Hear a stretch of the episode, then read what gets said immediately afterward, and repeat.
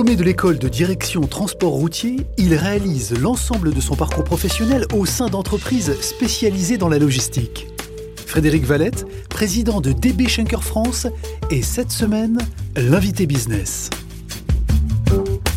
Je suis Clément Lessort et vous écoutez le podcast de l'invité business. Frédéric Vallet, bonjour. Bonjour. Merci d'avoir accepté notre invitation dans le fauteuil de l'invité business. Vous êtes le président de Schenker France, fournisseur de services logistiques internationaux, alors transport route, fret aérien et maritime notamment. Vous faites partie, vous êtes la division de l'opérateur ferroviaire allemand Deutsche Bahn qui se concentre sur la logistique. Siège social à Montaigu, un réseau national de 124 agences sur la France métropolitaine, les dom et euh, le Maroc. 6000 collaborateurs qui vous accompagnent pour cette euh, division pour un chiffre d'affaires d'un milliard 450 millions euh, d'euros. Euh, Frédéric Vallée, vous appartenez à un groupe international, je l'évoquais à l'instant, mais dans votre quotidien, vous aimez vous définir comme le chef d'un village gaulois? Alors, chef d'un village gaulois, c'est une expression qui, m'est très personnelle, mais oui, on a, cette chance dans cette entreprise qui est internationale. Le pouvoir est assez local, donc on peut encore entreprendre, on peut créer de la valeur localement, on a bien entendu un cadre à respecter, des produits ou des services à respecter au niveau international, mais dès lors qu'on respecte cette part du corporate, on peut entreprendre localement en fonction de notre marché. Donc c'est pour ça qu'on construit, qu'on développe nos agences, qu'on va s'intéresser à des nouveaux territoires. Et c'est là où le côté entrepreneurial ou village gaulois qu'on entretient, la spécificité de notre euh, village français a tout son sens et c'est très plaisant au quotidien. Bon, en tant qu'entrepreneur quand même, ou faisant partie d'une entreprise, d'un groupe au niveau mondial, euh, quand vous regardez dans le rétroviseur tiens, de, vos camions par exemple, est-ce que vous sentiez déjà les prémices, les signaux faibles qui annonçaient la crise que nous avons vécue, qui a commencé il y a plus d'un an? Alors, fin décembre 2019, on avait les signaux faibles, mais moins en moins faibles, de, l'Asie, hein, parce que les médias nous le montraient en France. Mais nous, en tant qu'importateurs de fret via le trafic aérien et maritime, on savait déjà qu'il y avait un début de fléchissement de l'économie. Et puis tout début janvier-février, euh, les, premiers euh, virus sont arrivés en Europe, en particulier en Italie. Euh, et c'est comme ça qu'on a su, que, en discutant avec nos homologues italiens, que quelque part un mois plus tard, ça allait nous arriver chez nous. Et on avait même toute l'histoire de cette crise qui, euh, qui s'est écrite exactement comme nos, collègues italiens. Bon, à propos de perspective, justement, plutôt que de savoir combien de temps va durer cette remontée, on parle de relance, notamment euh, côté des, États-Unis et de la Chine. Un point d'interrogation pour, pour l'Europe. Je ne vais pas vous demander de, regarder dans une boule de cristal, mais comment vous sentez les, les semaines, les mois qui vont venir côté Schenker France?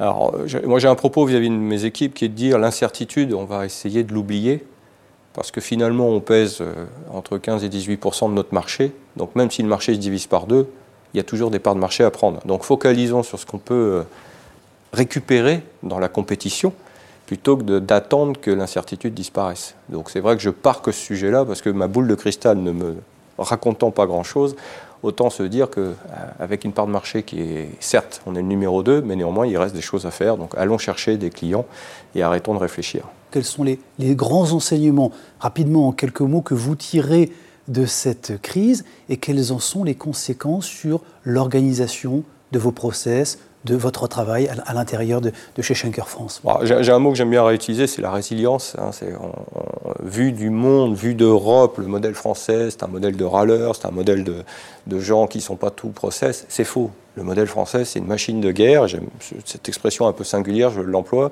Euh, nous, on l'a vu en interne. Hein, 17 face à l'adversité. Voilà, face à mm. l'adversité, 17 mars, les grandes annonces, il faut confiner tout le monde. 12 heures plus tard, euh, l'organisation de l'entreprise s'était complètement reformatée. Et j'aime bien le, côté, le, pouvoir appartient à ceux qui font. Euh, ils se sont réinventés, nos collaborateurs. Alors, est-ce qu'on avait tout digitalisé en amont? Pas forcément, mais la créativité du modèle français, euh, dans ce cas-là, est extraordinaire. Et il y a beaucoup de leçons qu'on tire un an plus tard sur cette capacité de faire un peu de télétravail, mais on ne peut pas nous tout faire, parce qu'un chauffeur devra toujours livrer, un manutentionnaire devra toujours bouger un colis. Mais néanmoins, on a pu inventer du télétravail. On a pu aussi revoir les meetings, à quoi ça sert de faire des slides, euh, essayer d'être plus agile. Et il n'y a pas que notre industrie à nous. Hein. Je pense que tout le monde s'est réinventé sur ces sujets-là, et c'était assez intéressant. Je pense que le modèle français est assez dans l'art du contrôle. Et quand vous commencez à, laisser vos collaborateurs à la maison, forcément, vous ne pouvez plus les contrôler. Vous devez les piloter par objectif. C'est-à-dire, bon, bah, j'attends de toi cette mission et on refait un point dans une semaine, mais j'arrête de te, excusez-moi de ce terme, te fliquer tous les jours. Et je trouve que ça a été un accélérateur pour nos, ce, schéma pyramidal historique. Hein. On vient tous d'écoles où on nous apprend le contrôle, le management, tout ça, et de repasser vers la délégation, la confiance. Et, et ça, ça a été un accélérateur extraordinaire et c'est certainement une des leçons que je ne veux surtout pas perdre pour redonner un peu du sens au travail à nos gens et de l'autonomie. Depuis 2017, euh, Frédéric Vallée, euh, Schenker France est en charge notamment d'acheminer des, produits médicaux et des médicaments en France, euh, notamment pour le compte du ministère de, l'Armée. Vous avez été salué, en tout cas vous et vos équipes, pour le travail réalisé. Ça a été aussi l'occasion dans cette crise de prouver que vous avez maintenu ce, fil, cette dynamique. la chaîne n'a pas été rompue par la crise on est une société de service, vous l'avez dit en introduction, une société de service ne peut pas arrêter le service. Donc on a choisi de rester ouvert, on a choisi de garder le service, de continuer d'apporter le service à nos clients. Et ça a été payant parce qu'on a capté des parts de marché, accessoirement. Ça nous a coûté, certes, pendant un mois et demi, mais une entreprise qui a 140 ans en France, peut pas parier sur une vision court-termiste, elle doit parier sur les 140 prochaines années. Euh, et donc, euh, on a garanti au ministère de, la Défense, en, l'occurrence pour son, laboratoire pharmaceutique et toute son, sa chaîne d'approvisionnement, une continuité de service, et pour d'autres clients aussi, bien sûr. Euh, vous souhaitez remettre, vous nous dites, en question le statu quo de l'industrie logistique sur les questions, ou en tout cas pour atteindre une harmonie à la fois économique, sociale et environnementale. Alors ça, c'est une équation complexe à résoudre. D'abord, le statu quo de l'industrie de la logistique, il est réel? Vous souhaitez disruptif là-dessus? On est très vendéen et mon constat depuis que je, dirige le groupe, c'est qu'on était vraiment dans cette logique pour vivre heureux, vivons cachés. Bon, on s'est réouvert euh, aux institutions, nous nous sommes ouverts aujourd'hui euh, au débat aussi euh, qui peut aller avec et, à prendre contact avec les parties prenantes extérieures. C'est le premier sujet. On constate effectivement qu'il y a des discours qui s'opposent, une industrie qui qui, prennent, qui, dire, qui ne prônent pas le même, le, même, discours sur le développement durable, en l'occurrence. Euh, on a aussi une, industrie qui va prôner, ou des institutions qui vont prôner du développement durable, mais en fait, si on tire un peu la plotte, euh, ça reste de, ce que j'appelle du greenwashing, hein, euh, c'est-à-dire qu'on n'est pas puriste dans la démarche, on va, ne serait-ce que pour l'hydrogène ou pour l'électricité, finalement derrière il y a une, machine pétrole qui va produire l'électricité, donc c'est pas du développement durable. Donc fort de ce, constat, on s'est dit, bon, nous, on va avancer avec notre conviction, on va essayer de fédérer nos parties prenantes autour de notre conviction, donc que ce soit nos associations professionnelles, hein, TLF entre autres, c'est une association professionnelle pour notre industrie, où j'ai quelqu'un de chez moi qui, représente la commission euh, développement durable, ou que ce soit nos institutions externes, là où les départements sont motivés, parce que c'est le schéma français n'est pas équilibré. Et puis après, pour le deuxième pavé que vous avez cité euh, euh, sur les, trois dimensions hein, prioritaires qui sont finalement le RSE, alors, nous, on retropédale pour éviter de se dire, on se raconte une histoire qui correspond aux attendus médiatiques d'aujourd'hui. Le RSE, quand on y regarde, finalement, cette entreprise, elle en a fait sans l'avoir marketé, parce que le mot RSE n'existait pas, en tout cas le triptyque. Euh, la société ne peut pas avoir 140 ans sans, sans, avoir été dans une situation de prendre des décisions qui n'étaient pas durables. Ça fait partie de son histoire. Voilà. Et, ce que je, je, dis à mon encadrement, je dis, nous sommes juste les légataires de 140 années. Est-ce que nos décisions d'aujourd'hui seront encore durables pour 140 années? Et je pense que le, le point de départ de notre réflexion managériale, c'est de prendre des décisions qui soient durables, pas pour nous, nous on est de passage, mais pour l'entreprise et les collaborateurs. Il est déjà temps, euh, Frédéric Vallée, de passer euh, à la séquence inspiration, en effet, pour tâcher de mieux comprendre ce qui peut guider nos chefs d'entreprise dans leurs décisions, leurs prises de décision au quotidien, leurs engagements, leurs actions.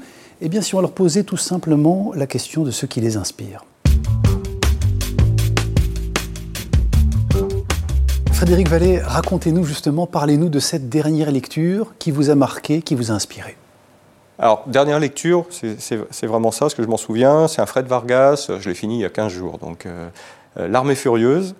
C'est l'histoire d'un commissaire, mais qui est présent dans toute la littérature de Fred Vargas pour, euh, sa majorité, que j'aime beaucoup, parce que voilà, il, pas comme les autres, il, fédère pour autant, il, il, réussit ses missions, il trouve toujours la solution, les dialogues sont extraordinaires en plus, c'est toujours très humain. Et, ça résonne en moi, parce que ça résonne sous l'angle de dire euh, les personnages qui réussissent à faire des choses, que ce soit des entrepreneurs, que ce soit ici un commissaire dans cette littérature, euh, sortent pas de format cadré. C'est la personne qui fait que les gens les suivent. Et ça, j'aime beaucoup.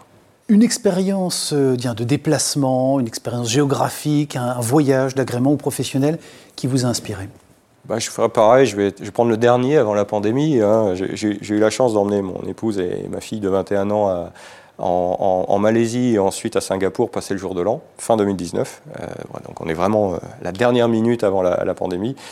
Et oui, c'est complètement décalé par rapport à, notre culture. Euh, c'est des, des, buildings en proximité de gens qui vivent encore avec des, codes et des usages, la cuisine dans la rue, etc. Et voilà, ça, c'est ce côté rafraîchissant et en même temps euh, qui nous montre que le phénomène culturel, il est passionnant dans toutes les dimensions mondiales. Un investissement ou même tiens une dépense qui fait sens selon vous? J'aime beaucoup les artistes ils m'aèrent la tête, cette expression, parce que vous discutez avec eux, ils ne pensent pas comme nous, ils sont, décalés, mais j'adore cette pensée décalée qui montre qu'il y, a 15 façons de penser, il n'y a, a, pas une. Et j'ai acheté un tableau, du coup, à une artiste qui s'appelle Florence Bordenave, euh, il y a un mois et demi, en, la croisant par hasard dans une galerie. Euh, et, voilà, c'est des belles personnes, euh, ils ont une passion, ils, arrivent à exprimer leur passion. Et, donc voilà, je suis revenu avec un tableau à la maison qui est dans notre cuisine. et pour moi, c'est un grand moment, une belle rencontre. Une maxime, une devise, une citation que vous aimez vous répéter au quotidien peut-être et qui guide vos actions, vos décisions alors moi j'aime beaucoup Carpe Diem. J'avais un, petit bateau quand j'étais plus jeune que j'avais appelé aussi Carpe Diem. Voilà, c'est mon mantra ça. Hein. Je profite à 100% de l'instant présent. Euh, les problèmes de demain sont les problèmes de demain. Non pas que je les néglige, mais j'essaye de gérer mon équilibre euh, cognitif ou intellectuel en, m'accrochant à cette maxime qui me définit parfaitement euh, et qui m'évite d'être noyé par les problèmes. Enfin, pour euh, terminer, Frédéric Valétien, un personnage de la grande histoire ou de votre entourage proche, disparu aujourd'hui, mais avec qui vous aimeriez parfois pouvoir converser?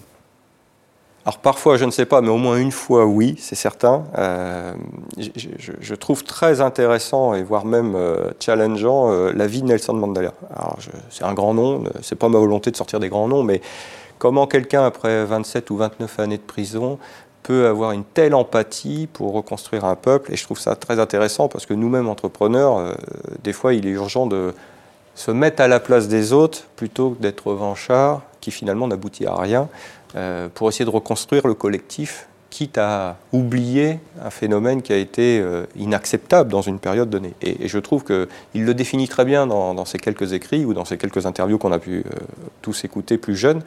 Euh, voilà, cette empathie m'impressionne, m'impressionne. Merci beaucoup Frédéric Vallée. Je rappelle que vous êtes le président de Schenker France et vous étiez l'invité business. Merci. L'invité business avec Banque Populaire Grand Ouest et sa banque d'affaires de proximité autochtone.